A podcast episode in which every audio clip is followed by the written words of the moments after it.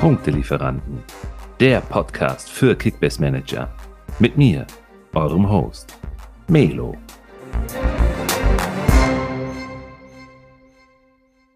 Dritter Spieltag ist rum in der Fußball-Bundesliga. Wir stehen kurz vor dem vierten Spieltag und ja, eigentlich kann man schon drei Dinge festhalten. Punkt Nummer eins, Simon, die Bayern sind mal wieder zu stark. Punkt Nummer zwei, der Rest ist zu schwach.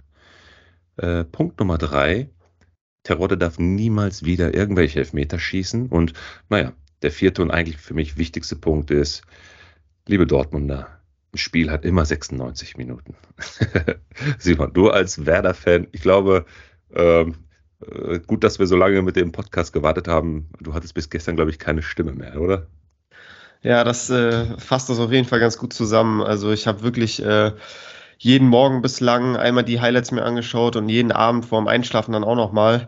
Ähm, ja, als Werder-Fan musste man die letzten Jahre ja viel durchmachen und ich glaube, dieses eine Spiel hat wirklich für, für alles, was die letzten Jahre passiert ist, äh, entschädigt. Und äh, ja, es war wirklich, ich wusste gar nicht, was ich, was ich machen soll, als das 3-2 fiel. Ich bin einfach nur vom Sofa aufgesprungen, habe meinen Werder-Schal ähm, festgehalten und einfach nur da reingebrüllt, äh, hatte Gänsehaut am ganzen Körper, als ich dann die Wiederholung des Tores nochmal gesehen habe. Mir ist dann tatsächlich auch glaube ich, ein kleines Tränchen vor Freude über die Wange gekullert. Es war wirklich, äh, ja, einer der schönsten Werder-Momente der letzten Jahre auf jeden Fall.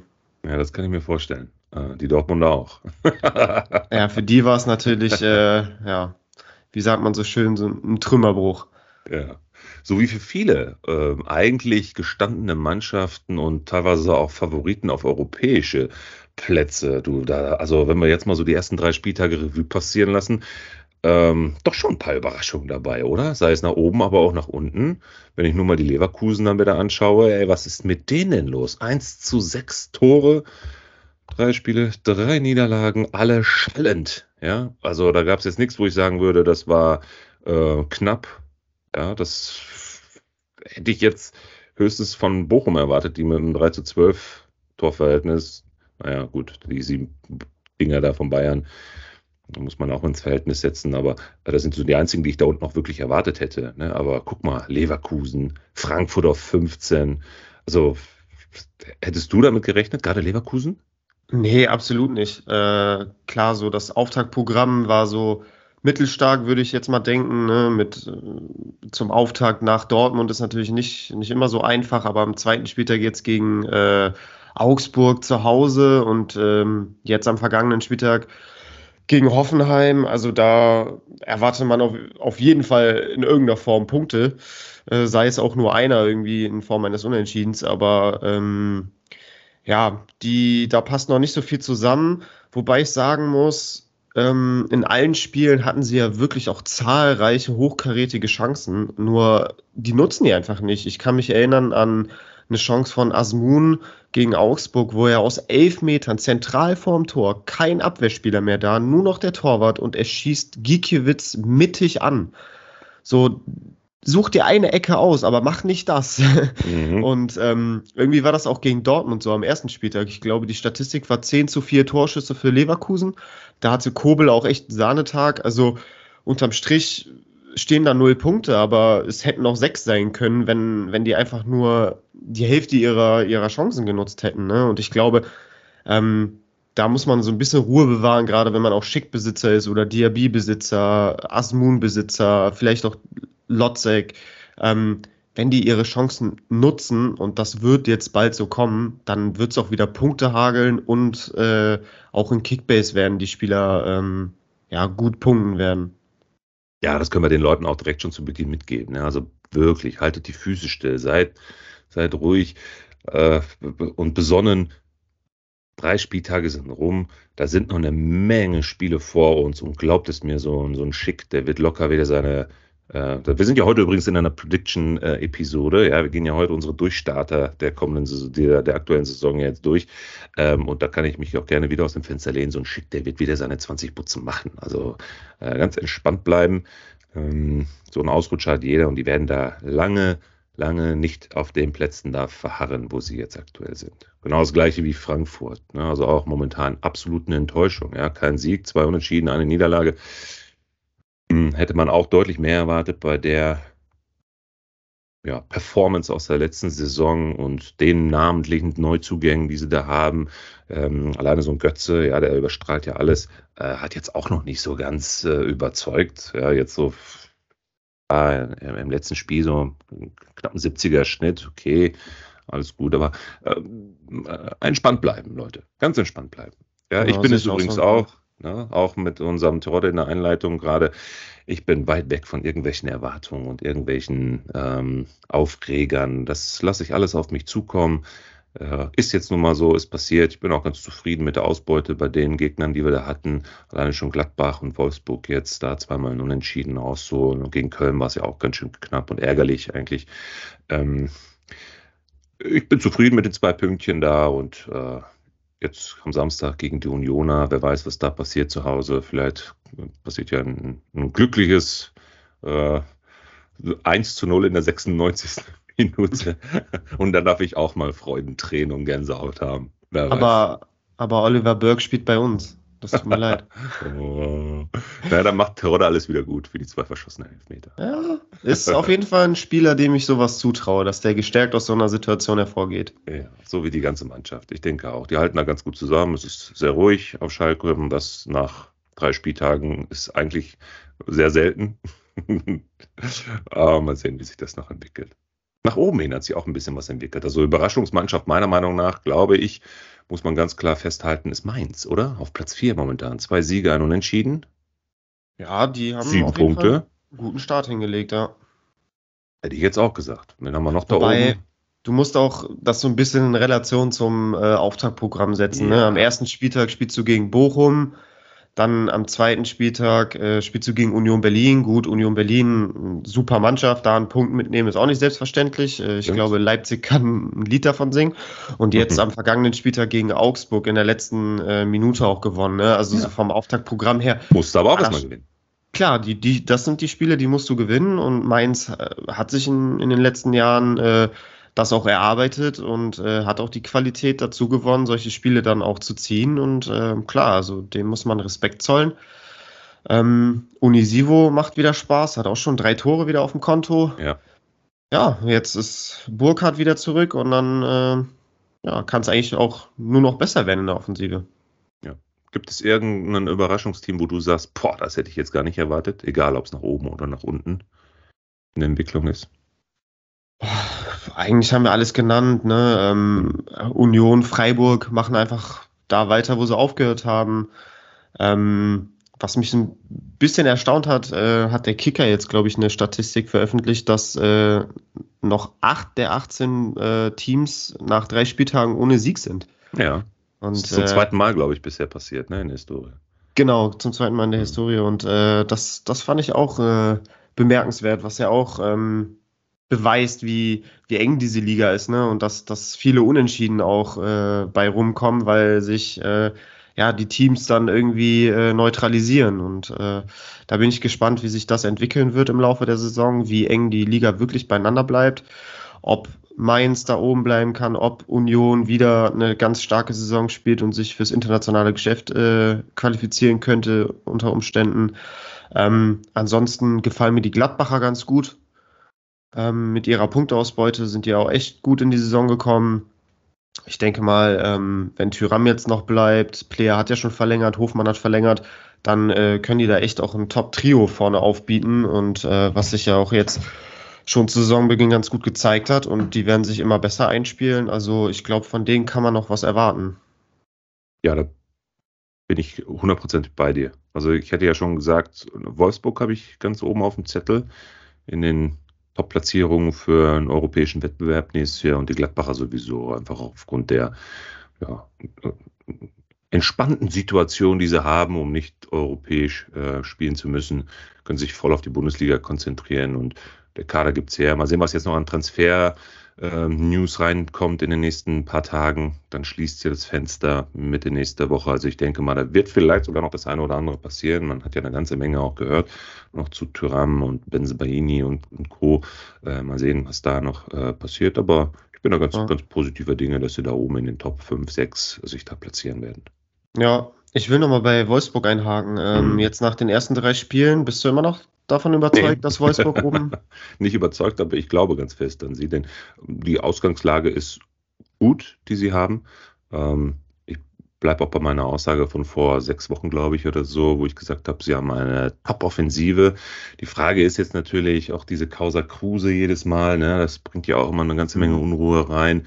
Ähm, wie, wie wird das jetzt noch weiter abgelutscht?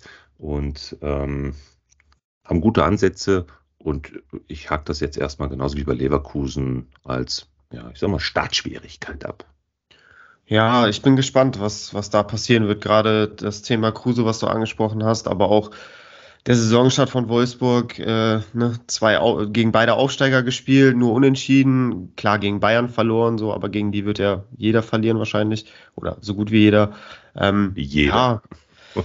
Hat Goretzka ja auch schon gesagt. ja, wahrscheinlich wird es so kommen, ne? So äh, wie Arsenal damals, die Invincibles. Ja. Mal gucken. Aber ja, nur zwei Punkte aus zwei Spielen gegen, gegen die Aufsteiger, da geht auf jeden Fall mehr. Oder ich glaube, da sind die Ansprüche von Wolfsburg auch höher. Boah, Kruse, da bin ich auch gespannt, was da noch passiert, ob der mhm. noch wechselt. Äh, so wie ich ihn einschätze, hat er auf so einen Trainer wie Kovac gar keinen Bock. Und äh, schickt bestimmt seinen Berater los, äh, so wie Ronaldo, äh, irgendwie noch einen passenden Verein für ihn zu finden. Ähm, aber Jetzt ich brauchen finde, wir ja auf Schalke noch eine gute Offensive. Was heißt ja. vielleicht eigentlich? aber ich glaube, da wird es dann am Gehalt äh, scheitern. Ja. Ja. Ähm, aber für mich ist das so ein Kovac-Ding, ne? Also der ist echt als Trainer, krempelt der so einen Verein ordentlich auf links, habe ich das Gefühl. Ich meine, wenn du dich an die Zeit bei Bayern München zurückerinnerst, dass er Müller auf die Bank degradiert hat und äh, quasi gesagt hat, Müller ist für mich nur noch ein Einwechselspieler und keiner hat die Welt verstanden. Und äh, gleiches passiert jetzt mit Kruse, weißt du, unter den ganzen Trainern vorher, egal wo er in der Bundesliga gespielt hat, hat Kruse seine Leistung gebracht. Mhm hat Kruse seine Spiele gemacht und jeder hat ihn so genommen, wie er ist. Er raucht eine Shisha in der Freizeit, geht zu McDonalds und isst einen Cheeseburger. Äh, Hauptsache sonntags oder samstags um 15.30 Uhr äh, lieferst du mir hier auf dem Platz ab und schießt mir meine Tore und das hat er immer getan. Und Kovac scheint halt mit seinem Lebensstil irgendwie gar nicht zurechtzukommen und äh, ja, ich verstehe es nicht. Kovac macht da irgendwie immer sein eigenes Ding und äh, ja, häufig ist es dann irgendwie in die Hose gegangen und ich bin gespannt, was da jetzt in Wolfsburg passiert. Ja. Wechseln wir mal das Thema. Kann man sagen, da ist auch bei uns was in die Hose gegangen in der Content Creator Liga? Was meinst du? Ich bin ja knapp hinter dir, 200 Punkte nur. Äh, aber wenn man mal überlegt, auf welchen Platzierungen wir da stehen, ähm, ist das jetzt erstmal, äh, wie, wie sage ich immer so schön, ganz kleine Brötchen backen. Ähm, Vielleicht erzählst du erstmal so ein bisschen was zu deiner Transferhistorie. Du hast ja zwei richtig krasse Deals abgeschlossen und ich glaube, du spielst auch nur mit zwei Leuten, oder? Bei dem Budget, was du da rausgehauen hast. Ja, also ich bin äh, in eine, ich bin in die Liga gekommen und wollte eigentlich die gleiche Taktik fahren, wie ich sie vorher in den anderen Ligen, die ich gespielt habe oder auch jetzt noch spiele, auch immer gefahren bin. Und zwar, dass ich mir relativ schnell und für ordentlich Geld dicke Fische angel und dann ein halbwegs solides Team drumherum baue und dann äh, im Laufe der Saison diese Füllspieler immer mehr upgrade und äh, dann zu guten Stammspielern äh, weiterentwickle. Ähm, Problem an der Sache ist, es ist eine Zwölferliga, das heißt, äh, das ganze Füllmaterial ähm, wird auch ordentlich äh, overpaid und äh, ist sehr, sehr schnell vergriffen. Das heißt, ähm, ja, man muss kreativ werden. Anfangs irgendwie gucken, dass man 500.000er Spieler ins Team bekommt, dass man nicht irgendwie eine unbesetzte Position hat. Auch schon vorgekommen, muss ich an der Stelle sagen, bei uns in der Liga. Ähm, nee, oh ja, aber bei ich, mir auch. Ja, ja, also bei mir glücklicherweise noch nicht, aber ich weiß, dass, dass du einmal äh, eine Position freilassen musstest und ich glaube, ähm, Kickbase-Ratgeber oder Kickbase Labor, da gab es noch irgendwie einen anderen, der das auch, der genau das gleiche Problem hatte. Mhm. Ähm, nee, aber ich habe mir Kimmich sichern können und Gnabry. Äh, wir haben ja nur eine, äh, eine Spielerbegrenzung von zwei pro Team. Das heißt, äh, mit meinen Bayern-Spielern bin ich dann durch. Sowohl für Kimmich als auch für Gnabry über 80 Millionen ausgegeben. Und jetzt komme ich so langsam an den Punkt, wo ich denke, okay, die Taktik, die ich da gefahren bin, ist vielleicht für die Liga nicht optimal gewesen, wenngleich ich Stand jetzt noch ruhig bin, weil ich mir selber sage, es ist erst der dritte Spieltag. Ich habe jetzt auch im Laufe dieser Woche wieder ein, zwei Spieler dazu bekommen, ähm, die auch spielen werden. So und ich krieg doch irgendwie es immer hin, pro Woche ein, zwei Spieler hinzuzubekommen, die, die mir dann auch noch Punkte außer Gnabry und äh, Kimmich bringen. Und ich glaube, wenn ich das so auf die ähm, Saison oder auf die restlichen Spiele hochrechne, könnte das aufgehen. Aber ja, ich bin gespannt. Also mein Gefühl mhm. sagt mir auch, dass vielleicht so mehr Breite anstatt auf Topstars zu gehen, vielleicht erfolgsversprechender gewesen wäre, aber das wird dann die Endabrechnung zeigen. Wir können ja das gleich mal eben abgleichen mit dem aktuell führenden. Kickbase Nerd ist mit 2900 Punkten unangefochten auf Platz 1. Also ich glaube, alle drei Spieltage bis jetzt, äh, ich schau mal eben ganz kurz, den ersten hat er eine richtige Bombe hingelegt mit 1003, äh, 1225 Punkten. Dann mal einen kurzen Knick mit 760 und dann wieder einen schönen dicken grünen Balken mit 916 Punkten. Ähm, ich gucke mal eben, wie sein Team aussieht, wie ausgeglichen das ist. Vorne drin Thielmann Tyram, im Mittelfeld Fürich, Lee, Grifo und Doan. Äh, in der Abwehr Ovejan, Benze, Djogulaite, Frimpong und im Tor Schwebe. Also super ausgeglichen. Keinen einzigen Topstar, ja. würde ich sagen. In Ansätzen vielleicht so ein Grifo, der wirklich super performt in den ersten drei Spielen. Und ähm, letztendlich recht ausgeglichen. Ne? Ich gucke mal eben hier. 490, 300, 250 in der Abwehr, so der Schnitt. Dann 550, 300, 255. Vorne drin Tyram 437, Thielmann 300. Ja, ja, kann man ja. schon kann man schon sagen. Ne? Ein gutes, ausgeglichenes Team. Ist auf jeden ähm, Fall auch ein Team mit, mit einer Menge Potenzial, weil ich glaube, so gut ja. wie mit jedem Spieler, äh, wenn er sie jetzt an Transfermarkt verkaufen würde, hätte er Plus gemacht. Plus, genau.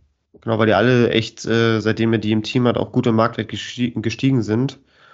Ähm, das heißt, wenn dicke Fische kommen, dann ist er natürlich auch in der Pole-Position, äh, sich noch einen, einen wirklichen Topstar zu angeln. Ähm, ja, hat auf jeden Fall vieles richtig gemacht bis jetzt, aber am Ende kackt die Ente. So sieht's aus. Und genau das war ja auch mein Horizont zu sagen, hey, ich denke eher langfristig und hole mir dann jetzt schon mal die Spieler, wo ich weiß, dass sie wirklich auch ähm, langfristig in der Saison, wenn sie auch jetzt zu Beginn wirklich echt in die gegriffen haben, mhm. ähm, dann trotzdem gut performen werden. Ich kann ja mal ganz kurz aufzeigen, wie aktuell mein Team aussieht. Vorne drin habe ich erstmal einen Lückenfüller äh, mit einem Sona, der ist aber verletzt. Äh, Schick habe ich vorne drin. Dann im Mittelfeld habe ich die abgeluchst, den äh, Hofmann. Ähm, mhm. Dann habe ich noch Götze, Ljubicic. Und dann habe ich hinten drin äh, Ryerson, äh, Itakura, Ito und einen Lückenfüller noch Aydin. Ja.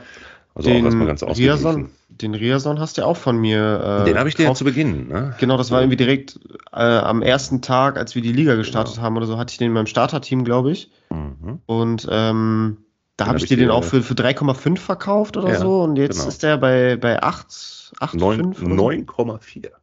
ja, Wahnsinn. Also, ja, ich habe das schon in der Vorbereitung gesehen, dass er da sehr viel ähm, auch ähm, schon im, in den Trainings ähm, habe ich auch sehr viel auch äh, gesehen und gelesen, dass er in den Trainings halt sehr viel schon eingebunden worden ist. Viele Freistöße aus dem Halbfeld ähm, schon reingebracht hat. Ist auch, glaube ich, in den Mannschaftsrat ähm, aufgestiegen und ähm, dachte mir, gut, für den Preis ne, kannst du auch definitiv nichts falsch machen. Und mhm. eigentlich hätte ich ihn eher so als, als Ersatz für Trimmel erst noch im Backup gehabt, aber dass er dann auch sofort schon für den Gieselmann da reingekommen ist, ähm, fand ich jetzt gar nicht so verkehrt, die ersten drei Spieltage. Jetzt ist er nicht als erste Wahl äh, bei Liga Insider für das Spiel jetzt gegen uns, gegen die Schalke aufgestellt. Da steht jetzt Gieselmann drin, aber wer weiß, müssen wir mal gucken. Und wenn nicht, habe ich ein gutes, dickes Plus gemacht. Ähm, ich habe jetzt schon zwei Anfragen wieder bekommen hier aus der Liga, ob man ähm, ob ich gewillt bin, ihn zu verkaufen. Echt? Ähm, ja, ja. Aber mhm. ich warte erst noch mal. Ja, wenn er jetzt gegen Schalke in der Startelf stehen sollte, da kann er dann auch nochmal einen grünen Balken holen. Ne? Das da muss man halt irgendwie nicht. jetzt. Ja, klar, so aus, aus Schalker Sicht natürlich nicht. Ey, wirklich. Äh, aber diese Regel, echt, äh, diese Brille abzulegen, das schaffe ich einfach nicht. Bei Kickbase neutral bleiben, ne. ja, ne, klar, wenn es gegen, gegen das eigene Team geht, da ist mir Kickbase auch sowas von egal. Also da soll sich jeder, der in meinem Kickbase-Team steht, soll sich von mir aus eine rote abholen, Elber verschulden und auch noch ein Eigentor machen. Hauptsache, meine Bremer holen die Punkte in, im Real Life. ähm, ja. Naja, und jetzt überleg mal, ne? jetzt hast du einen Hofmann, jetzt hast du einen Schick, ja, einen Götze in Ansätzen. Jetzt hast du hinten drin noch so einen Itakura, der unfassbar krasse Rohpunkte liefert. Ne? Der hat echt das ist ein fulminanten Start hingelegt. Wahnsinns, ja. Ein Wahnsinnsspieler, der passt da perfekt rein in das System. Ähm, ja, und dann kriegst du da auf dem vorletzten Platz mit, äh, was habe ich denn hier, 1400 Punkte. Das sind irgendwie schon 1500 Punkte hinter, hinter Kickbase Nerd.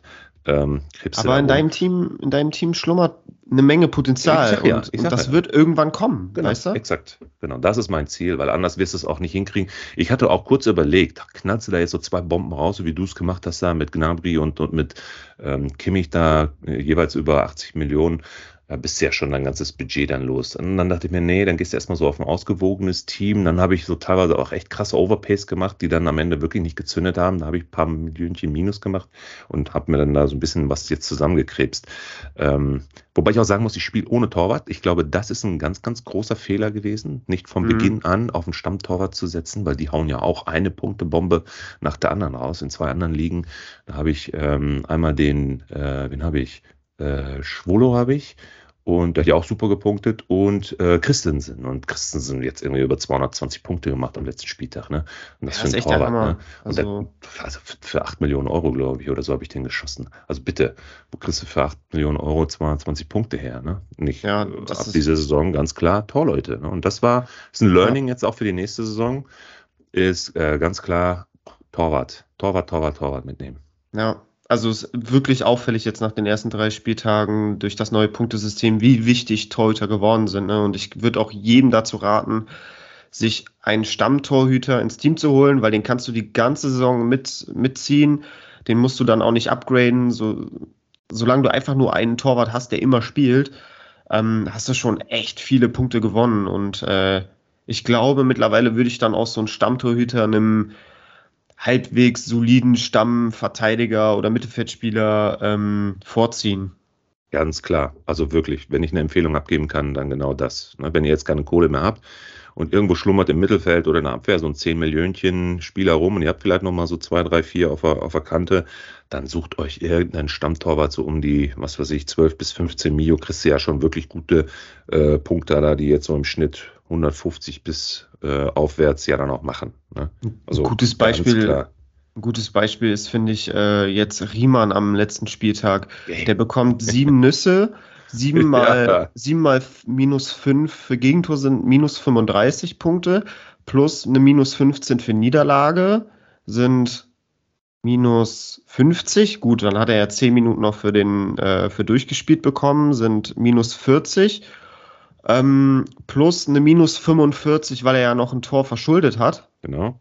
Sind minus 85 und am Ende kam er trotzdem bei plus 80 raus. Ne? Ja. Wenn man jetzt mal sich überlegt, in der vergangenen Saison hätte das ja so was von Minuspunkte gehagelt für Riemann. Also der hätte da, ja, der wäre da wahrscheinlich mit so einer minus 50 rausgekommen. Und jetzt durch das neue Punktesystem, weil er ja dann zwischendrin doch auch den einen oder anderen Ball parieren konnte, ähm, holt er dann noch eine echt solide Punktzahl raus. Ne? Also das ja. ist schon sehr, sehr auffällig gewesen, fand ich. Ja.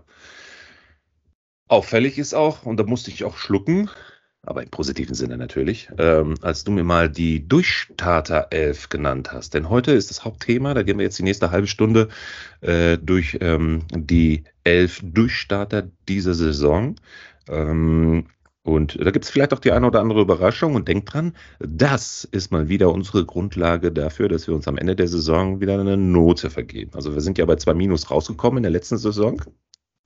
Ja. Und mal sehen, ob wir dieses Jahr Steigerungspotenzial haben. Aber gut, äh, du wirst uns ja jetzt auch gleich aufklären, denn am besten fangen wir positionsgetreu einfach hinten wieder im Tor an ne? und dann gehen wir durch. Ähm, ein 3-5-2 hast du aufgestellt, das heißt der Fokus ganz klar im Mittelfeld, was meiner Meinung nach auch genau richtig ist. Das Gold liegt im Mittelfeld diese Saison.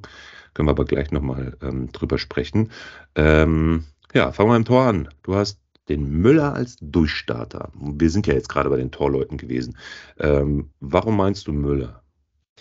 Ja, vorab möchte ich noch kurz so ähm, skizzieren, was ich mir bei der Durchstarter 11 gedacht habe und ähm, was Spieler qualifiziert, um in meine, äh, um in die Elf halt reinzukommen.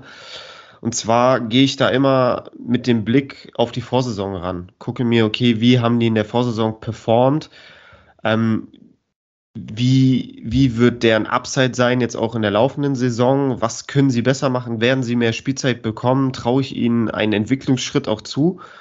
Und ähm, da vergleiche ich dann immer so ein bisschen und lass dann, äh, höre dann auf mein Bauchgefühl. Und ähm, dann ist da halt so eine Top 11 bei rumgekommen. Ähm, weil wir werden es jetzt gleich sehen, da sind auch einige Namen, wo man sich denkt, okay, die sind doch jetzt schon zwei, drei Jahre in der Bundesliga, wie können das denn Durchstarter sein und so. Und dann, ähm, ja, genau, weiß jeder, wo es ungefähr herkommt. Äh, das sind dann Spieler, die in der Vorsaison echt enttäuscht haben oder so gut wie gar nicht performt haben. Und deswegen habe ich sie auch als Durchstarter für die aktuell laufende Saison mit aufgezählt. Müller im Tor. Ähm, da bin ich so ein bisschen drauf gekommen, weil ich gesehen habe oder wie wir alle auch gesehen haben, äh, dass er in der letzten Saison, wo es für den VfB ja gar nicht lief, überhaupt kein Unterschiedsspieler war, wirklich äh, eigentlich nur das Nötigste so gehalten hat, wo man sagt, so, ja, das sind so Bälle, die muss er halt haben, ne, wenn er Bundesliga-Torwart ist, aber er hat nie mal irgendwie einen eine Top-Parade gezeigt oder mal einen Unhaltbaren rausgeholt oder den VfB mal irgendwie einen Unentschieden festgehalten oder sogar einen Sieg. Der war so ein bisschen, ja, war halt da, aber war halt kein Difference Maker. Und äh, dann habe ich mir den ersten Spieltag angeguckt gegen Leipzig, wo er wirklich eine Riesen-Performance abgeliefert hat und mit vier, fünf, sechs überragenden Paraden ähm, Stuttgart da das Unentschieden gerettet hat. Und äh, das war für mich so der ausschlaggebende Punkt, wo ich gesagt habe, okay, das könnte die Saison von, von Müller werden. Dem traue ich auf jeden Fall einen großen äh, Punkteschritt auch nach vorne zu im Vergleich zur Vorsaison. Und äh, deswegen bin ich da auch bei meiner Punkteprognose aufgrund des neuen Punktesystems für Keeper auf eine 3200 bis 3500 Punkte gekommen. Ja. Da musste ich auch als erstes erstmal schlucken und dachte mir, kann das sein? Aber wir haben es ja gerade nochmal ganz klar jetzt auch aufgrund der Erfahrungen in den ersten drei Spieltagen gemacht. Das ist der Standard für die Torleute in Zukunft. Ne? So eine ja. 3000er bis 3500er Bombe diese Saison mache ich mir null Sorgen, dass der die hinkriegt. Null. Wenn du es halt auf den Schnitt runterrechnest, ne, äh, 3400 wäre ein 100er Schnitt in der Saison. Und der liegt jetzt irgendwo dazwischen, zwischen ja, 95 und 105, 110. Und ich glaube, das ist echt durchaus realistisch ähm, durch das neue Punktesystem, wenn man das jetzt so, so sieht, die, die ersten drei Spieltage. Ganz klar. Also würdest, würdest du da mitgehen oder hast du Definitiv. einen anderen Keeper? Absolut, ich bin äh, bei dir. Alles gut. Auch vor dem Hintergrund, dass man wirklich auch immer die Vorsaison nochmal berücksichtigen sollte. Ähm, und Durchstarter heißt ja Durchstarter. Ne? Also äh, nochmal einen neuen Anlauf nehmen oder den Drive, den man aus der letzten Saison mitgenommen hat, nochmal intensivieren. Da gibt es gleich sicherlich nochmal zwei, drei Namen, ähm, äh, die eigentlich auch gar keiner auf dem Zettel hatte. Äh, das kann ich nachvollziehen und äh, habe mir das schon mal aufgeschrieben. Ich hoffe, ich könnte dir dafür auch eine 1 bis 2 Ende der Saison geben. Ich Gehe ich aber hoffen. aus. äh, wir gehen mal in die Abwehr. Äh, wirklich ein Namen, da, da, da teile ich zu 150 Prozent deine ähm, Auffassung. Wir fangen mal an. Äh, Mitchell Weiser, seitdem der jetzt wieder in Bremen ist, was zum Teufel ist mit dem Jungen passiert? Was ja. hat der denn die ersten drei Spieltage abgerissen, ey? Wahnsinn. Und da bin ich mal gespannt, ob deine Punkteprognose nicht vielleicht doch nochmal nach oben angepasst werden sollte. Aber bitte. Ja, Mitchell Weiser, also ich glaube, wir sind uns alle einig, dass das ein absoluter Transfer-Coup von Werder Bremen war. Äh, den jetzt nach der Leihsaison ähm, kam er dann doch, kamen viele Hindernisse in den Weg äh, und lange Zeit sah es nicht danach aus, als könnte äh, Bremen ihn fest verpflichten von Leverkusen und dann hat sich doch nochmal eine Tür aufgetan und da war ich natürlich überglücklich. Zum einen, weil er das Spielsystem kennt von Ole Werner, weil er ähm, das, das Team, die Mitspieler kennt, weil sich da in der Aufstiegssaison alles eingefunden hat und weil er einfach, er zeigt jetzt schon an den ersten drei Spieltagen eine unfassbar hohe Bundesliga-Qualität hat. Und äh, das wäre oder war die letzten Jahre unfassbar schade, dass er das so auf, auf Bundesliga-Niveau nie zeigen durfte in Leverkusen, weil er da ja wirklich auf dem Abstellgleis stand. Ähm, und äh, ja, die ersten drei Spiele haben es jetzt gezeigt, wie wichtig er fürs Bremer Spiel auch ist. Er ist an jeder Offensivaktion beteiligt, schiebt enorm weit vor, beackert die rechte Seite, zieht immer wieder auch ins Zentrum und ist, bildet so ein bisschen den offensiven Gegenpol zur linken Seite, wo Anthony Jung auch schon sich vorne mit einschaltet, aber tendenziell noch ein bisschen defensiver ist, dass du da so, ein, so eine Asymmetrie herstellst, wie es ja bei vielen Vereinen äh, mittlerweile ist, dass, dass die eine Seite ähm, mehr pusht als die andere. Ähm, ja, geiler, geiler Spieler, zwei Vorlagen jetzt auch schon äh, an den ersten drei Spieltagen. Ähm, so kann es gerne weitergehen. Ähm, da bin ich wirklich gespannt, was, was er am Ende der Saison auf dem Punktekonto stehen hat. Da bin ich jetzt natürlich äh, aufgrund dessen, dass Bremen ein Aufsteiger ist, ein bisschen verhalten vielleicht auch an die Punkte rangegangen. Ne, hab gesagt, 2200 bis 2800 Punkte sind da meiner Meinung nach zu erwarten. Könnte, wenn es so weitergeht, natürlich auch ein bisschen mehr werden am Ende, aber ich glaube, so in dem Bereich wird er sich einpendeln, weil mhm. ne, wir müssen ja jetzt auch nicht drumherum reden. Bremen wird auch noch das ein oder andere Spiel verlieren, wo Mitchell Weiser dann vielleicht auch nicht unbedingt gut punkten wird. Ja. Dann spielen sie gegen Schalke. Übrigens, ich habe dich eingeladen ne, zu uns Stadion. Das gucken wir live, wir beiden. Ja, mega, ey. Da freue ich mich jetzt schon drauf. Ich ja. mich auch, mega. Ähm, gut. Ich weiß gar nicht, wann wir gegeneinander spielen. Äh, irgendwann, ich glaube, Ende des Jahres irgendwann. Also auf jeden Fall deutlich später im Laufe der Saison. Ja. Ja, nicht zu Beginn jetzt irgendwann. Was sagt ähm, dir so ähm, dein Gefühl, Mitchell Weiser? Ja, was kann der noch zeigen? Ja, das, das, ich bin etwas optimistischer, was die Punkteprognose angeht, denn du sagst es ja schon, er ist wirklich ein absolut spielstarker ähm, Verteidiger und äh, schiebt auch immer gerne an und äh, hat auch viel im Spielaufbau zu tun. Das habe ich schon beobachtet jetzt die ersten ein, zwei Spieltage. Da gab es zwei, drei ganz gute Szenen ähm, und mit dem Tempo und dem Drive ähm, äh, glaube ich, kann er doch noch ein bisschen mehr bewirken als die 2200 oder ähm, ungefähr 2200 bis 2800. Ich gehe leicht über die 3000, so zwischen 3000 und 3400. Also so 90er bis 100er Schnitt. Das könnte, könnte er packen. Geil, das wäre auf jeden Fall nicht ja. schlecht. Ja. Ähm, ja, wer freut sich denn noch? also auf jeden Fall nicht Leiner, ne? denn jetzt kommen wir nämlich zu einem deiner nächsten Durchstarter in der Abwehr. Ähm, Skelly. Der scheint ja den Leiner auch auf die Bank verdrängt zu haben, ne? Ja, das ist auf jeden Fall ähm, auffällig. er durfte ja in allen drei Spielen der bisherigen Saison von Anfang an ran und eben nicht Leiner, der die Jahre zuvor äh, eigentlich auf rechts gesetzt war unter den diversen Trainern.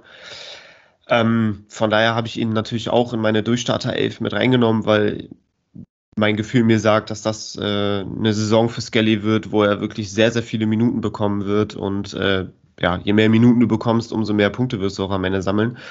Ähm, die ersten drei Spiele war er, fand ich, jetzt noch nicht so auffällig. Also so für mich ist das jetzt auch nicht der Beweis gewesen, okay, Skelly wird jetzt auch unangefochten für den Rest der Saison in der Startelf stehen, weil seine Leistungen schon dann auch Raum lassen für eine Ablösung, wenn dann Leiner vielleicht mal ran da fit ist. Ich glaube, jetzt ist er auch verletzt.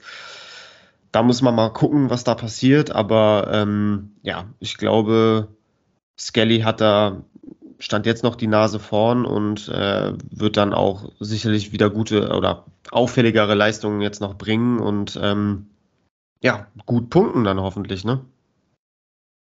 Ja, sehe ich genauso. Und ich sehe auch momentan, muss ich ganz ehrlich sagen, auch gar keinen Grund, ihn da jetzt irgendwie wieder auf die Bank zu setzen. Warum auch? Ne? Er ist jetzt auch schon wieder gesetzt äh, für den, ähm, ja, leider nächsten Spieltag im äh, Sinne der Gladbacher. Sie spielen ja gegen die Bayern. Aber wer weiß, ne?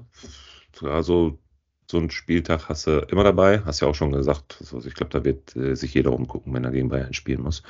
Ähm, ja, aber so langfristig gesehen habe ich ihn auf jeden Fall auch ohne Abstimmung mit dir schon auf dem Zettel gehabt, zumal er wirklich auch ein super Preis-Leistungsverhältnis hat, in Klammern hatte. Ähm, steigt ja auch immer fleißig. Äh, also ich gehe da mit. und auch die Punkteprognose, die Gesamtpunkte ne, zwischen 2,7 und 3,1, also auch einen knappen 90er Schnitt, den du da hast. Also einen soliden, einen soliden Verteidiger hat man da mit ihm. Ja, könnte vielleicht dann auch äh, ähnlich wie bei Mitchell Weiser dann je nach Teamleistung dann ja, auch noch mal ein bisschen nach oben gehen, ne? wenn ja. dann vielleicht auch das eine oder andere zu Null-Spiel noch äh, mehr dazu kommt, er vielleicht auch mal eine Torbeteiligung hat, weil die Offensive gut funktioniert.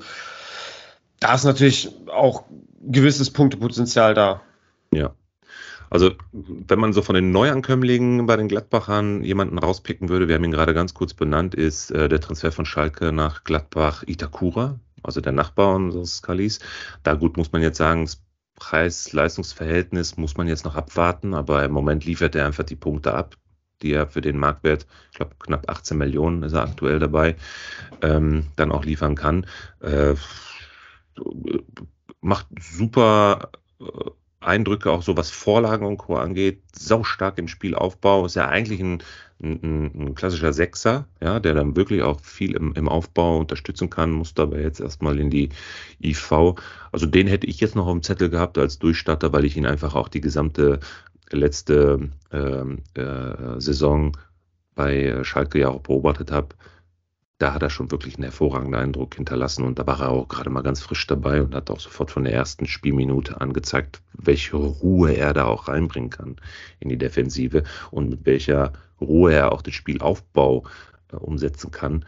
Ähm, hat ein super Auge für seine Mitspieler und äh, spielt auch mal so den, den Stichpass ja, in die Tiefe, kann aber auch vorne drin, wenn es äh, um, um, Flanken geht, die auch super verwerten und dann irgendwie nochmal querlegen, damit da einfach nochmal jemand irgendwie so den Kopf hinhalten kann. Ich kann mich jetzt auch nochmal an eine Torszene erinnern.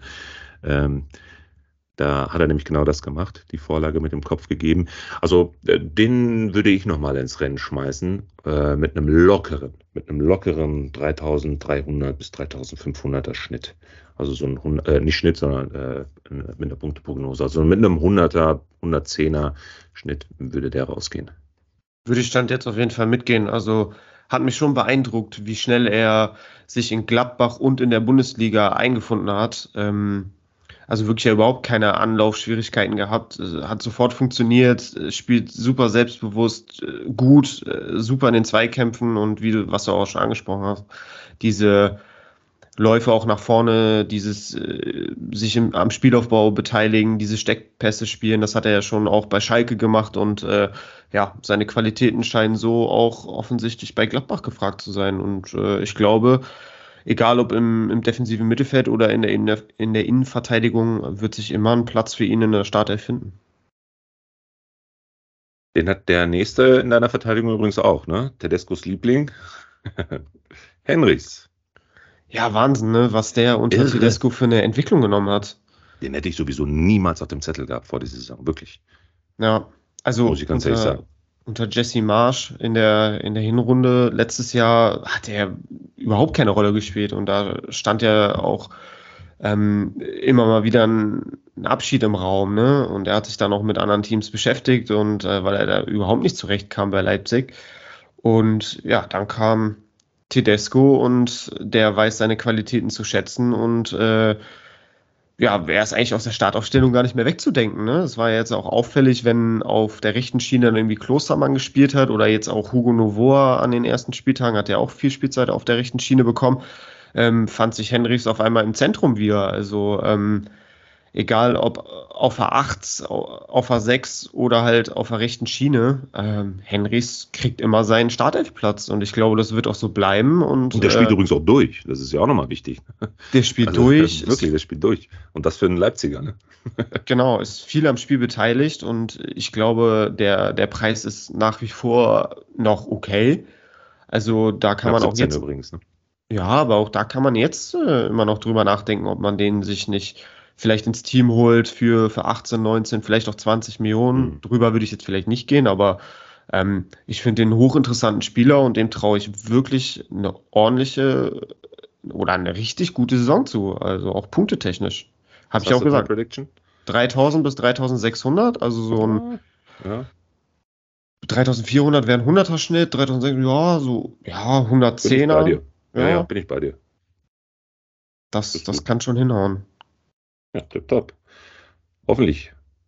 Also wenn man mal überlegt, ne, was haben wir gesagt? Es gibt uns normalerweise bei, bei den Leipzigern immer nur so eine, so eine Stammformation und drumherum, da wird dann immer nur rotiert und dann hast du da, hast Gulacsi, du hast Orban, Kunku, ja, das war's. Ne? Die drei sind sowieso immer gesetzt und dann drumherum, nach mir die Sinnflut, denkt sich Tedesco wahrscheinlich auch immer. Also mit so einem Henrichs jetzt so in drei Spielen jeweils immer komplett durchgespielt, kommt da wahrscheinlich sogar tatsächlich ein sehr flexibler und sehr ähm, vielseitig einsetzbarer Spieler noch dazu. Ja. Ansonsten sehe ich in der Dichte wirklich rein nur noch Rotation. Mhm. Dann hast du dann noch einen Raum, der sich jetzt vielleicht auch ein Stück weit festspielen kann. Er hat jetzt auch die ersten drei Spiele gestartet. Olmo auch ebenso. Und dann geht es auch schon los. Kampel ist jetzt auch wieder äh, nur als Alternative gesetzt. Ähm, dann weißt du auch nicht. Haidara kommt immer noch zum Einsatz. Forsberg übrigens, hast du auch noch, von dem haben wir noch gar nichts mehr gehört und gesehen. Ne? Der ist ja auch irgendwie vom Erdboden verschluckt worden. Kommt immer mal wieder nur so ein bisschen zum Einsatz. Mhm. Ähm, boah, Krasse. Und ach so, den, den Wolfsburger hier, den Schlager, ne, den alle äh, komplett gehypt haben, richtig Overpace bezahlt haben, die sind ja alle bitter auf die Nase gefallen. Ne? Wo soll der denn noch zum Einsatz kommen? Also, ja, Wahnsinn, ne? Hätte ich auch nicht ja, gedacht, dass der so krass, überhaupt keine krass. Rolle spielt so in der Saison. Ne? Ich meine, Niemals hätte ich das erwartet. In dem Podcast von äh, oder mit Create Football äh, hat ja auch Mats total von ihm geschwärmt und ja. gesagt, so Schlager ist so einer der Königstransfers, den würde ich mir auf jeden Fall ins Team holen und so. Und ja der spielt echt gar keine Rolle. Ne? Es scheint vielleicht dann auch so ein Tedesco-Ding zu sein oder so, aber natürlich, in Leipzig hast du im Zentrum enorm viel Konkurrenz und äh, auch Qualität und äh, da muss sich jeder erstmal beweisen und ja, bei Schlager scheinen noch äh, ein paar Prozente zu fehlen und äh, die anderen machen es Stand jetzt besser und dann wird nach Leistung aufgestellt, ja, muss ja. er sich ranhalten. Wenn die englischen Wochen kommen, dann wird auch Schlager seine Minuten sehen. Ah ja, klar. Aber lass uns mal bei Leipzig bleiben, denn du hast im Mittelfeld, also die drei in der Abwehr haben wir jetzt abgeschlossen. Ähm, wir haben im Mittelfeld noch einen Leipziger. Du hast nämlich mit Dani Olmo auch einen Durchstarter benannt. Äh, vielleicht gehen wir nochmal auf ihn ein. Also ich habe jetzt gerade gesagt, klar, der ist ja auch mit dabei und ähm, ist meiner Meinung nach, scheint jetzt aktuell auch gut gesetzt zu sein. Ähm, aber konnte er bis jetzt in den ersten drei Spieltagen das umsetzen, was du von ihm jetzt als Durchstarter erwartest? Ich meine, schlechter als in der letzten Saison geht es ja jetzt nicht. Ähm, aber ist das bisher so eingetreten? Ich finde schon. Also mich hat er in den ersten drei Spielen auf jeden Fall äh, schon überzeugen können und auch das, er hat meiner Meinung nach das gezeigt, so was, was er kann und was einfach seine Qualität ist, ne? So dieses, Dribbling, auch dieser Abschluss außerhalb der Box, äh, dieses äh, ja, blinde Verständnis mit Nkunku, ähm, ja, dieses äh, sich ins Mittelfeld fallen lassen und dann aufdrehen, ne? durch eine Bewegung, äh, direkte Ballmitnahme und dann zwei Gegenspieler aus, äh, ausschalten und dann das Spiel vor sich zu haben, das, was, was er einfach in Perfektion beherrscht, sag ich mal.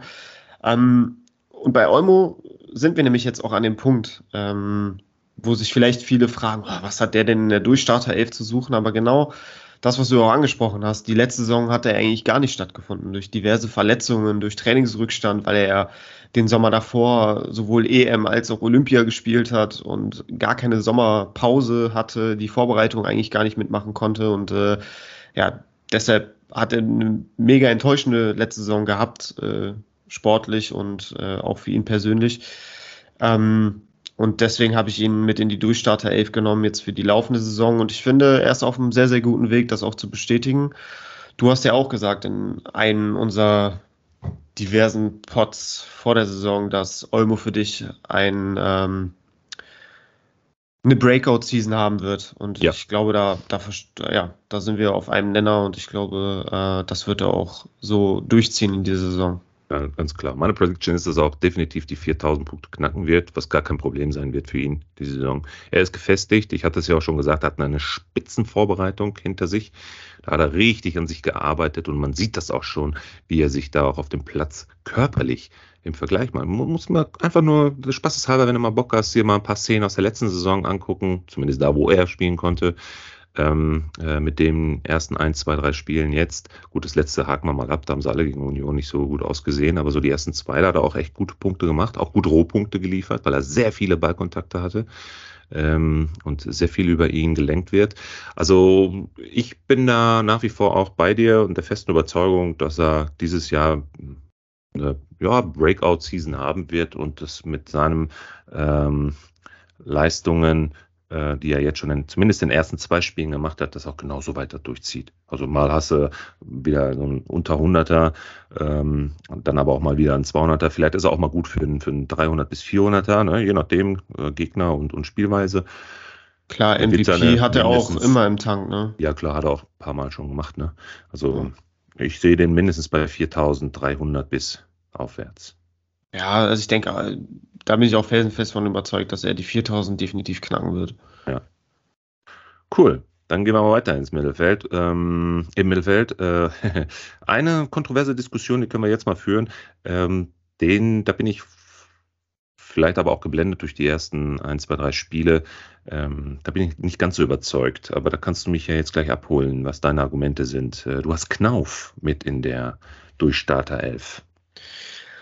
Ja, äh, die Zweifel sind auf jeden Fall berechtigt. Die äh, habe ich auch äh, aktuell, äh, so nach den ersten drei Spielen, weil da schon auffällig war, ja, dass Knauf so ein bisschen nachgelassen hat und äh, nicht ganz so auf der Höhe war. Speziell auch das Spiel ähm, gegen Hertha, wo er da auch das Kopfballduell rechts teilnahmslos gegen Serda verliert, der einfach nur noch einnicken musste dann zum 1-0. Das war echt vom Defensivverhalten sehr, sehr schwach.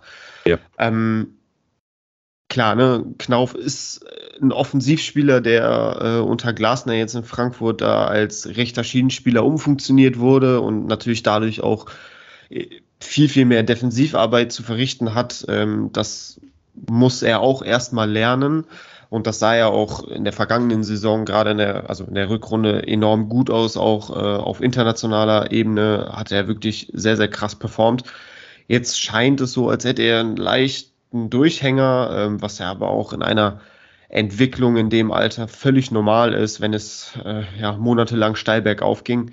Ähm, ja, Stand jetzt mache ich mir noch keine Sorgen, äh, aber er muss sich natürlich ranhalten und äh, ja, hart an sich arbeiten, dass er nicht seinen Platz verliert. Ähm, aber auch da, die Champions League äh, beginnt dann bald und äh, ja, Knauf hat, hat gezeigt, zu was er imstande ist. Und ich glaube, das wird er auch in dieser Saison zeigen, das, was wir von ihm gewohnt sind.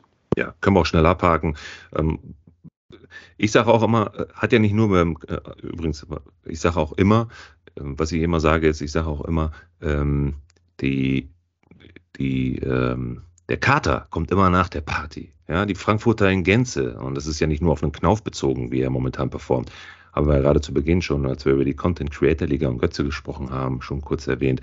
Also auch mit Kostic jetzt im Abgang und so, das tut den Leuten dann schon weh und dann merken sie, okay, jetzt hast du einmal Erfolg, dann kaufen sie hier uns die guten Spieler weg und weiß nicht, ob das dann auch schon wieder motivierend ist. Ähm, ein, zwei Neuzugänge haben schon ganz gut eingeschlagen. Ähm, ob sie da jetzt diese Konstanz und die, die Motivation da jetzt mitbringen können äh, im Laufe der Saison, das jetzt auch so konstant positiv weiterzuführen, wie sie letzte Saison gespielt haben, bezweifle ich. Jetzt kommt ja die, die Champions League dazu. Ich bin mal mega gespannt übrigens morgen auf die Auslosung.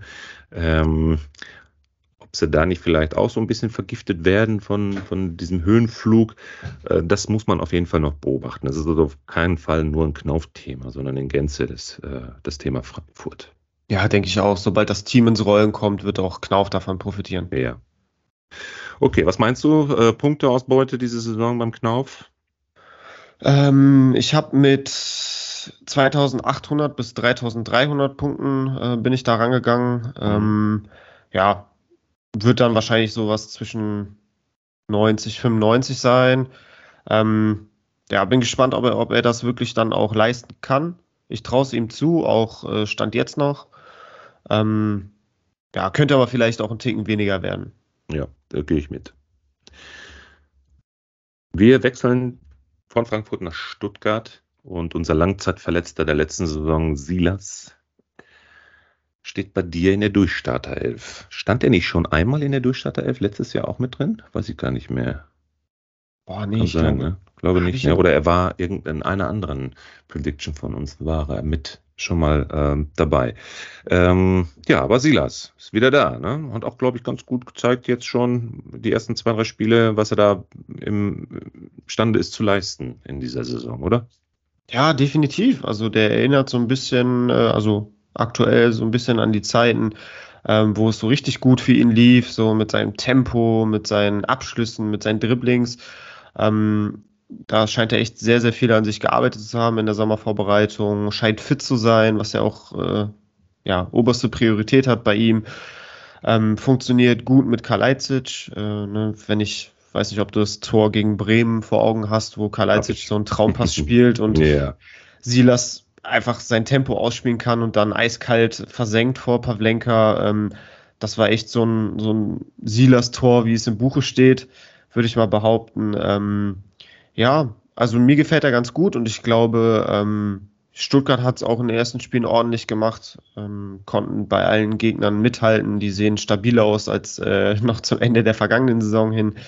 Ähm, und ich glaube, äh, Silas ähm, ja, durfte jetzt auch am vergangenen Wochenende im Sturmzentrum äh, neben Kalajdzic ran, ähm, wo er auch enorme Qualitäten besitzt, ist vielseitig einsetzbar, kann über den Flügel kommen, übers Zentrum kommen ich glaube, an dem werden wir sehr, sehr viel Freude haben in der, in der laufenden Saison. Spannend wird natürlich zu beobachten sein, ähm, wie das dann aussieht, wenn jetzt Kalajdzic wirklich wechselt. Ich wollte dich gerade fragen. Sosa weg, Kalajdzic weg. Also die beiden sind ja jetzt im Gespräch irgendwo ins Ausland. Genau. Ähm, wie bewertest Kalajdzic du die Situation? ja, Kalajdzic, äh, da scheint es wohl wirklich ernst zu sein. Ne? Der mhm. scheint sich ja einig zu sein mit, ähm, mit den Wolverhampton Wanderers aus der Premier League und äh, ja, die Ablösedetails müssen jetzt noch besprochen werden, aber da scheint man auch nicht mehr weit voneinander entfernt zu sein. Das heißt, ich denke, der, der Transfer ist so langsam auf der Zielgeraden. Gleiches gilt auch für Sosa, der sich ja wohl mit Atalanta Bergamo einig mhm. sein soll. Ähm, ja, das sind natürlich zwei enorme Stützen äh, des VfB Stuttgarts, äh, von denen natürlich auch ein Silas profitiert hat. Klammern wir jetzt mal die letzte Saison raus, weil da war Silas, konnte Silas ja nicht spielen. Ähm, aber davor hat es ja auch gut funktioniert zwischen den dreien. Ähm, ja, sicherlich wird, werden da vielleicht auch ein paar Punkte abfallen, ähm, gerade auch zu Beginn. Ne? Dann musst du ja auch einen, Ersatz für Kalajdzic verpflichten, dann musst du einen Ersatz für Sosa verpflichten. Die brauchen dann auch erstmal Zeit, bis die sich integriert haben, bis die funktionieren. Ähm, ja, aber ich glaube, wenn sich das alles findet und äh, Stuttgart traue ich da auch eine gewisse Stabilität zu und äh, Silas wird da seine Punkte machen. Ja. Wie viele Punkte? Was meinst du? Ja, ich habe äh, 2800 bis 3200 Punkte mhm. geschätzt. Da ja. war natürlich auch so ein bisschen die Vorsaison äh, im Hinterkopf. Ähm, da lief es für Stuttgart nicht so gut und deswegen bin ich jetzt nicht davon ausgegangen, dass sie direkt als Team äh, mega krass performen werden. Auch die sehe ich eher so im Mittelfeld der Liga. Ähm, von daher weiß ich nicht, ob Silas unbedingt den 100er-Schnitt packen wird, aber zuzutrauen ist es ihm auf jeden Fall. Ja. Packt der Nächste denn den 100er-Schnitt, bevor wir zu meinem Liebling und MVP der kommenden Saison in deiner Durchstarter F äh, kommen werden? Ähm, Prömel hast du noch äh, nämlich benannt. Ja, Prömel habe ich ja jetzt auch schon in den diversen Podcasts äh, genau. der letzten Wochen immer wieder auf den Thron gestellt. Äh, ich bin ein riesen Prömel-Fan, äh, mag einfach seine Spielweise, ähm, finde ich hat auch jetzt in Hoffenheim schon ganz gut reingefunden, wenn ich jetzt über an den Assist für Baumgartner und dessen Traumtor äh, Traumtor, Das Ding wird 100 pro Tor des Monats. Ja, ja es war eine richtig geile Bude. Also wirklich ja. ähm, richtig schick gemacht. Ähm, und Prübel hat halt den Assist gegeben auf engem Raum, einen schönen Doppelpass gespielt ja. mit Baumgartner. Sehr also gut. da sieht man auch äh, nicht nur bei Union ähm, schaltet sich oder hat sich Prümel viel auch in die Box mit eingeschaltet, sondern das ist jetzt auch bei Hoffenheim der Fall. Ähm, deswegen traue ich ihm sogar noch punktetechnischen Schritt nach vorne zu. Äh, der wird auch bestimmt noch den einen oder anderen Assist liefern können und vielleicht auch die, das eine oder andere Tor. Ne? Letzte Saison war er sehr erfolgreich auch als Torschütze mit acht Toren. Ich glaube, da wird er nicht ganz rankommen, aber ähm, ja, auch da sehe ich so einen 90er Punkteschnitt. Den wird er auf jeden Fall kriegen. Und ich sehe ihn absolut gesetzt. Also der wird auch nicht äh, rausrotieren. Ja, und Leute, ne, wirklich absolute Kaufempfehlung, ey. Der hat jetzt momentan eine Upside, die er jetzt, wenn er diesen Spieltag auch nochmal äh, gut rasieren wird. Der hat ja eine mega Steigerung jetzt hingelegt in den Punkten. Der erste Spieltag minus 6 gegen die Gladbacher, da haben ähm, die Hoffenheimer aber auch wirklich nicht gut ausgesehen beim 3 Aber da waren sie ja auch in Unterzahl ja, 70 Minuten ja, lang. Das, ne? Ich sag ja, da haben sie wirklich nicht gut ausgesehen, da konntest du eh nichts machen in der, in, in der Offensive. Ähm, dann zweiter Spieltag 85 Punkte, fast ein, ein grüner Balken. Und äh, jetzt am letzten Spieltag 168, alleine schon durch die Vorlage, ne, beim 13-0 gegen Leverkusen. Also jetzt äh, gegen Augsburg, ich denke mal, da kann er sicherlich nochmal so ein, so ein 100er bis X ja, so um die 100 äh, kann er da nochmal reinhauen. Und ähm, der ist ja die letzten Wochen wirklich stark gefallen. Ne? Also sein höchster Marktwert mhm. lag mal irgendwie so bei 19 Millionen. Jetzt ist er bei knapp noch nicht mal 14. Also wenn ihr den irgendwie ergattern könnt, da ist sicherlich in den nächsten Wochen nochmal das eine oder andere Millionchen an Marktwertsteigerung auch drin. Ja, ja sehe ich auch so. Und ich sage es ja auch immer wieder, ja, wenn er bis zum Winter so eine richtig gute Halbserie spielt, so performt wie, wie zu Union-Zeiten und vielleicht auch jetzt gegen Leverkusen am vergangenen Wochenende, dann ist er für mich auch im erweiterten Kreis für den WM-Kader der Deutschen. Da bin ich mal gespannt. Ja. Ja. Mal schauen, ob wer auf Hansi jeden Flick ihn auch am Zettel hat. Ja, wer auf jeden Fall nicht nur im erweiterten Kreis, sondern im engsten, engsten, engsten Kreis des WM-Kaders ist, ist mein MVP in deiner Durchstarter-Elf. Und ich glaube, äh, gar keine Diskussion, was der da abgerissen hat, die ersten zwei Spieltage letzte Woche leider Gottes gegen äh, Bochum verletzt ähm, oder angeschlagen und konnte nicht mitspielen. Beim 7 zu 0 hätte der sicherlich nochmal das eine oder andere Ding selbst machen können oder vorbereiten können. Und ähm, dann hätte er neben Coman auch bestimmt locker eine 400er-Bombe dahingelegt. Äh, unser kleines Rehkätzchen Jamal Musiala. Junge, ja. Junge, Junge, Junge, Junge.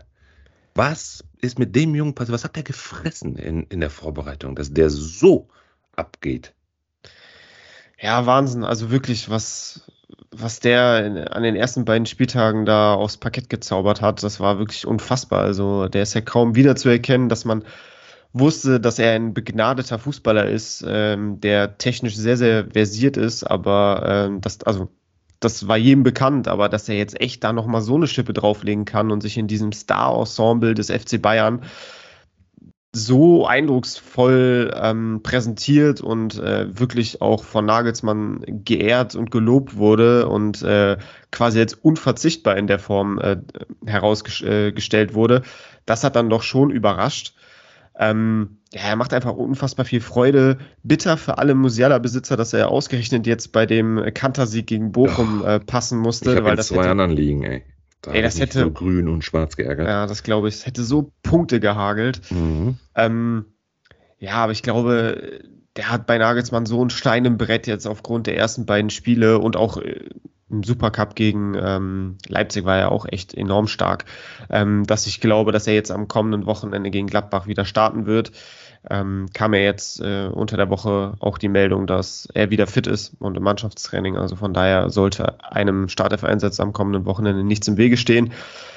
Ähm, letzte Saison hatte er nur zwölf Startelf-Einsätze, deswegen habe ich ihn auch bei mir zu den Durchstartern äh, gezählt ähm, als dass ich glaube, dass er diese Saison ähm, ein Vielfaches von seinen Startelf-Einsätzen bekommen wird äh, im Vergleich zur Vorsaison. Also ich habe mir da mal so ausgerechnet, ich gehe schon stark davon aus, dass er seine 25 Startelf-Spiele machen wird von 34 und das wäre ja eine Verdopplung im Vergleich zur Vorsaison. Mhm. Und ich finde dann, wenn es so kommen sollte, bist du auf jeden Fall ein, ein Durchstarter.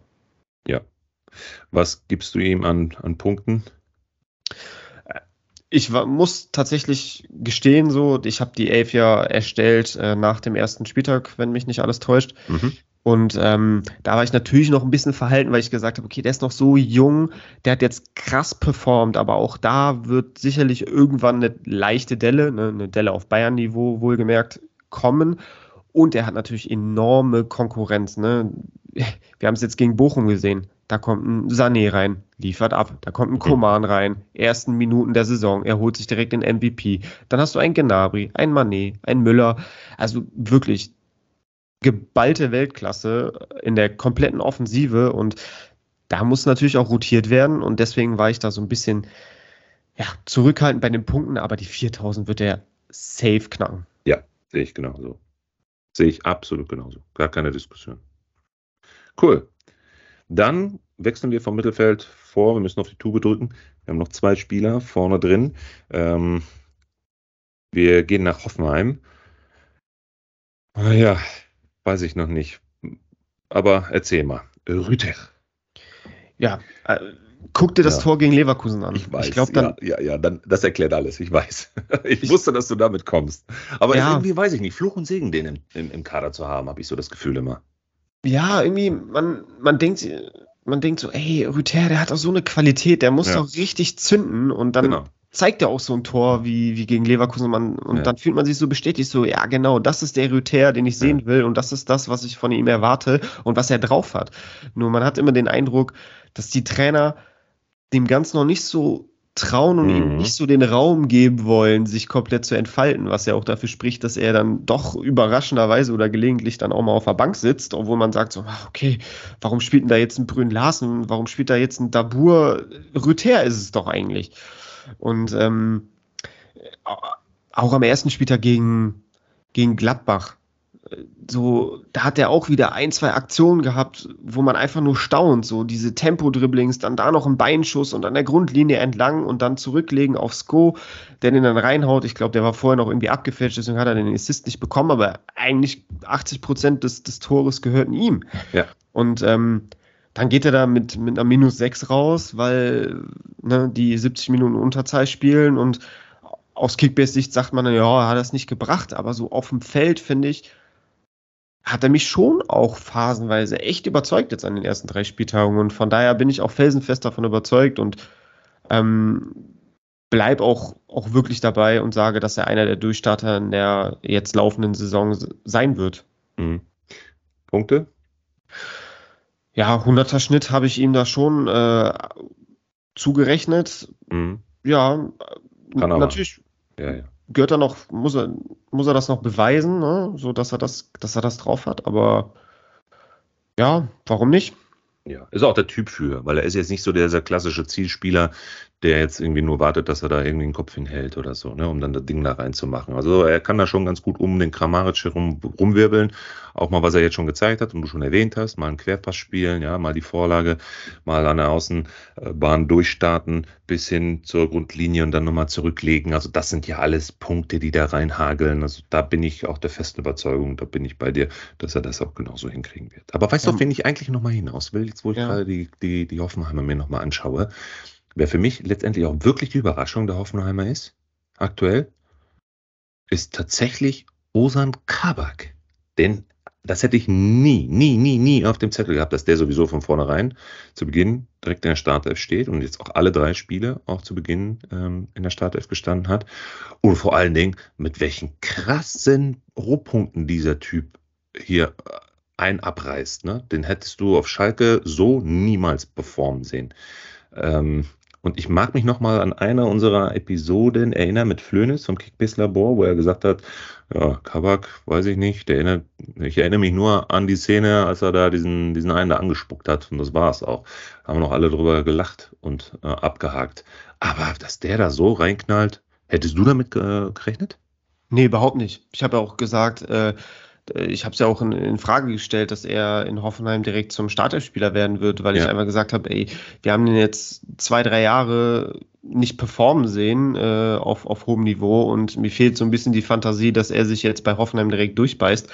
Ja, er hat uns eines Besseren belehrt, ähm, ist für mich auch, also teile ich deine Ansicht, eine Riesenüberraschung, was der mit, mit was für einem Selbstbewusstsein und mit was für einem Selbstverständnis der jetzt da bei Hoffenheim auftritt, ne, sich da auch in die Offensive einschaltet, ein Tor schon gemacht hat, jetzt gegen Leverkusen, geschossen. ähm, die abgefälschte Vorlage auf Genau. Kramaric als Innenverteidiger, da bis in den gegnerischen 16er vorzudringen. Also wirklich Wahnsinn, was, was der da abliefert. Und Stell mal vor, diese so Vorlage hätte, ja, stell mal vor, diese Vorlage hätte noch gezählt. Ne? Hätte er noch mehr als die 126. Im zweiten Spiel, gut, das erste müssen wir abhaken, ne? mit 70 Minuten in Unterzahl. Trotzdem 49 Punkte. Also starke Rohpunkte, die er da geliefert hat. Ja. Dann das Tor im zweiten Spiel gegen äh, Bochum, 237 Punkte. Ja? ja, Wahnsinn. Dicker, dicker, dicker grüner Balken. Und dann jetzt gegen Leverkusen 126. Ja, ist jetzt stark. kommt Augsburg. Jetzt kommt Augsburg. Und nochmal, Leute, 12,5 Millionen. Also da würde ich auch ganz klar sagen, mega Upside. Den direkt eintüten. Ja, der macht auf jeden Aber Fall das mal so am Rande. Denn jetzt kommen wir zum letzten, nicht das letzte, zum letzten Spieler ähm, deiner, unserer Durchstarter, ähm, Markus Thüram. Ja. Also ich glaube, der er hat jetzt, ja, der hat an den ersten drei Spieltagen gezeigt, ähm, dass er einer der besten Bundesliga-Stürmer sein kann. Zusammen dann mit Player und Hofmann, die stelle ich ja immer so im Dreieck gerne mal raus, so Mhm. dass die gut auch untereinander harmonieren können. Ähm, hat er jetzt auch schon über 400 Punkte in drei Spielen. Wenn das so weitergeht, äh, ja, kann der auf jeden Fall äh, den 100er, 120er Schnitt äh, sich holen. Ne? Das ist ja jetzt gerade bei einem knapp 160er Schnitt, aber das ne, zählt ja jetzt noch nicht so nach drei aber Spielen. siehst du das denn auch wahrscheinlich an, dass der wechselt? Glaube ich nicht, ne? Der bleibt. Ja, der bleibt. Äh, Da, also da, da bin ich felsenfest von überzeugt, dass er bleiben wird. Gerade auch, äh, wenn er sieht, dass ein Hofmann verlängert hat, ein Player verlängert hat. Ich glaube, da wird man sich irgendwie einigen, dass er auch bleibt. Der, und dafür läuft es jetzt auch die ersten drei Spieltage zu gut und ich glaube, das überzeugt den dann auch davon, okay, hier entsteht wieder was, wir können wieder oben auch mitspielen um die europäischen Plätze und ich glaube, dann wird er sich nochmal breitschlagen lassen, dass er dann nochmal verlängert. Vielleicht dann mit Ausstiegsklausel, da gibt es ja die, diverse Möglichkeiten, ähm, sich dann doch aus dem Vertrag frühzeitig noch äh, auszusteigen. Ähm, ich glaube, da, wär, da werden die sich irgendwie einig. Ja. Also, was meinst du? 4000 bis 4000 X an Punkten? Ja, also ich bin auch nach dem ersten Spieltag rangegangen, ne? da Mhm. hielten sich ja noch diverse Wechselgerüchte um ihn. Deswegen ähm, war ich da auch ein bisschen verhalten, muss ich ehrlicherweise zugeben, mit 3200 bis 3800. Ähm, aber ja, ich glaube, so ein 120er Schnitt, den wird er haben am Ende der Saison. Gehe ich mit. Sind wir uns einig? Aber sowas von. Und wir sind doch schon am Ende. Das waren die Durchstarter. Ähm, vielleicht nochmal einen kleinen Vorgeschmack auf ja, unsere Predictions, die wir jetzt im Laufe der nächsten Episoden ja dann noch weiter äh, intensivieren werden. Was meinst du, wer wird Torschützenkönig diese Saison? Jetzt aufgrund deiner ersten Erkenntnisse in den letzten Spieltagen. Und wer wird MVP? Also MVP, ähm, Da führt, glaube ich, kein Weg dran vorbei, oder? genau, ich glaube, da sind sich alle einig, äh, das müsste eigentlich Kimmich werden. Ach, Kimmich? Ich, hab, ich dachte Terodde. Nein. Aber to beim Torschützenkönig wird schon schwieriger, muss ich ja, beides dann, zugeben. logischerweise. Hallo? Ja, ich, also, boah, Torschützenkönig, da habe ich noch überhaupt kein Gefühl, wer das, wer das Ist holen irre, wird. oder? Ja. Ja. Wollte ich nämlich auch gerade sagen. Ich kann es jetzt noch nicht einschätzen. Ich habe gehofft, dir irgendwas aus der Nase zu ziehen, aber ich merke schon, wird nichts. Also du kannst dich aus dem Fenster lehnen und sagen Schick, du kannst dich aus dem Fenster lehnen und sagen Tyram, kannst dich aus dem Fenster lehnen und sagen Kramaric. Also ist alles falsch. Mhm. Boah, Ich schwierig. Dir, ich bleib dabei, das Gold liegt im Mittelfeld. Du kannst nicht auf Stürmer zählen diese Saison. Geht nicht. Kannst du nicht drauf Ja. verlassen. Im Mittelfeld weißt du, was du hast.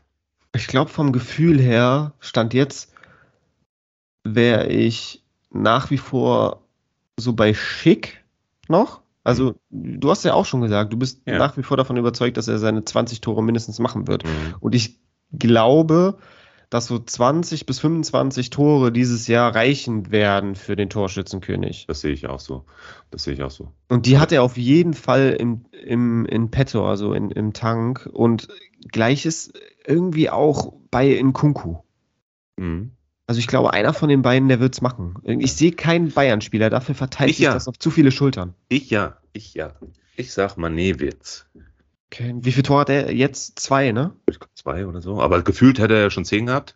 Und genau darum geht's nämlich. Ich glaube, je mehr Spiele jetzt bestritten werden, ja, und je mehr diese Systeme greifen und je mehr man sich darauf verlassen kann, was er in der Lage ist zu tun, wie seine Laufwege sind, was er da äh, denkt, wo er hin will, dass immer weniger Tore von ihm abgepfiffen werden und dann zwangsläufig äh, so schnell kannst du gar nicht gucken, dann ähm, bei mindestens 20, eher 25 Toren sein wird. Und die reichen. Da bin ich auch bei dir, da sind wir uns einig. Da wird es jetzt keinen geben, der irgendwie um die 30, 35 äh, Dinger machen wird, so wie es ein Lever damals immer mit, mit seiner äh, Kanone da abgegriffen hat. Ähm, das wird sich so zwischen 20, 25 wird sich das einpendeln und dann hast du da Kopf an Kopf rennen zwischen vier, fünf, sechs äh, Namen, die wir schon alle jetzt genannt haben. Und ich glaube aber, dann wird sich da so ein Manet auch äh, durchsetzen in seiner ersten Saison. Ja, Mané wäre jetzt auch so der erste Bayern-Spieler, den ich da irgendwie sehen würde. Ja, ja. Ähm, ja also ich glaube, ja, Mané, Nkunku, Schick, einer von den dreien, ja, ja habe ich ein gutes genau. Gefühl. Kann, Dich dahinter, Tyram, Kramaric, dann sind wir, glaube ich, schon, ja. Dortmunder cool. sehen wir nicht, ne? Nee, nee, nee. Das Dafür wird auch Aller zu wenig Zeit haben, ne? Genau. Leider. Ja. Muss man ja auch nochmal erwähnen. Und Modest greift ja auch nicht, ne? Aber dazu dann in den nächsten Episoden mehr. genau, Jetzt sind wir, wir müssen uns ja auch ein bisschen was aufsparen. Genau. Ähm, ja, ich drücke dir und den Werderanern die Daumen für den nächsten Spieltag. Gegen wen geht's? Vielen Dank. Am Sonntag zum Abschluss des Spieltags zu Hause gegen Frankfurt. Schön. Wunderbar. Das gibt auf jeden Fall mindestens ein Unentschieden, sage ich dir. Ach, würde ich nehmen. Ja, definitiv. In Bremen gegen Frankfurt. Klar. Habe ich, glaube ich, ja. sogar getippt. Muss ich gleich nochmal reingucken. Ich bin am Sonntag äh, davor um 15.30 Uhr beim Spiel Köln gegen Stuttgart im Stadion mit Schön. ein paar, paar Freunden. Das heißt, ich werde wahrscheinlich so große Teile der ersten Hälfte, wenn nicht sogar die ganze erste Hälfte von Bremen verpassen. Aber du ähm, siehst ja, die Musik spielt immer in den letzten fünf, sechs, sieben Minuten bei der Bremern. genau, aber wenn dann Berg eingewechselt wird, da sollte ich dann schon wieder vorm Fernseher sitzen. Ja, auf jeden Fall wünsche ich dir viel Spaß und wir hören uns nächste Woche wieder. Dankeschön, genau. Bis nächste Woche, Melo. Ciao. Mach's gut.